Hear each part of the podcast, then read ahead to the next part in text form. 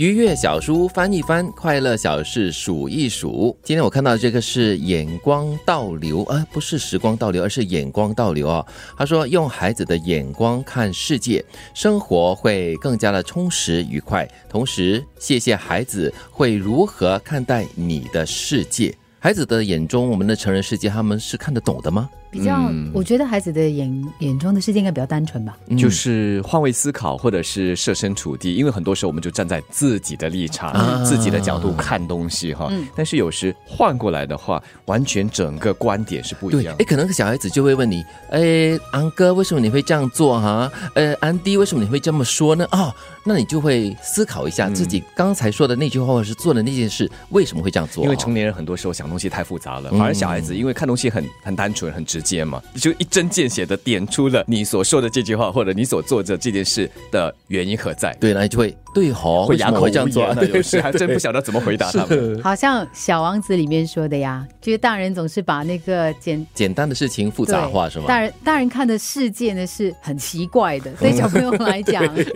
真的真的，它的关键词呢就是蝴蝶啦、贝壳啦，还有泰迪熊。我可以想象嘞，像我记得小的时候呢，住在乡村嘛。所以呢，我会坐在就是秋千上面，然后呢，很多蝴蝶啊、蜻蜓飞跃，所以你会在那边很享受看这些这样美丽的这个很简单、很恬静的那个景色。嗯，又或者是我们小的时候，可能在还不知道什么是恐惧或者是危险的时候，看到一些昆虫都觉得它们很可爱，想去触碰。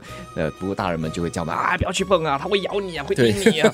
慢慢的，我们也开始像大人们一样了，对，充满了恐惧和害怕。你知道贝壳让我想起我的好。朋友的孩子，就大家到沙滩去的话呢，他捡了一堆的贝壳啊，就是一整个小桶哈，都是贝壳。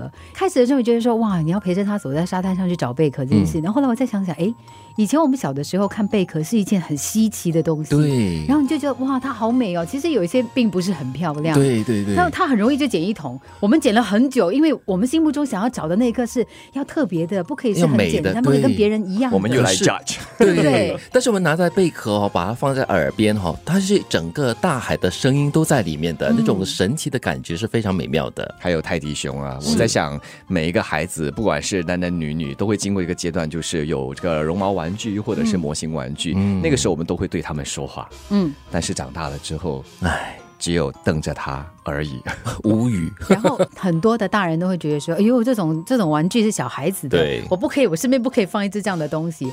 像你，你过了三十岁的生日，如果有人送你一只熊的话，你就觉得我又不是小孩，你干嘛送我一只泰迪熊这样子？对，所以这个时候是我们再次捧起这《小王子》这本书，再来翻阅一下了。来，让我看看接下来看到的是。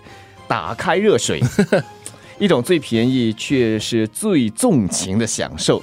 在一天的忙碌紧张之后，洗个热水澡，让自己完全放松。嗯，熏香、松弛，还有厚毛巾。哎，厚毛巾哦。嗯，我们忘记了什么时候应该让自己放轻松，太过紧绷了吧？对。那如果你今天过得非常紧绷的话呢，记得打开热水，好好的纵情洗个澡吧。是，其实要放松的话，可以是很简单的，不需要去什么 SPA 啦，或者是高级的餐厅，花很多钱的。对，很简单。好，经营到你了。呃，给予付出多于你想回收的爱，你会得到双倍的报酬。全心全意，还有不公平交易是关键词。这是公平的交易哦，就是你付出多少，你不会指望你得到同等的回报。对，我觉得如果你一开始在付出的时候，你就想着说，因为我要对他这样子这样子，我就可以有得到这样的回报，你就完蛋了。对，那你的付出就不是那么单纯的了。而且收到你的所谓的爱的那一方，他很快就会察觉到啊。啊，给予嘛，给予不是交易，交易你还可以争取到公平或不公平，是赢或者是输，多或者是少。给予一般上就是你付出，那么有就有回报，没有的话就这样了。用孩子的眼光看世界，生活会变得更加充实愉快。同时，谢谢孩子们会如何看待你的世界。一种最便宜却是最纵情的享受，在一天的忙碌紧张后。洗个热水澡，让自己完全松弛，让自己完全放松，付出多于你想回收的爱，你会得到双倍的报酬。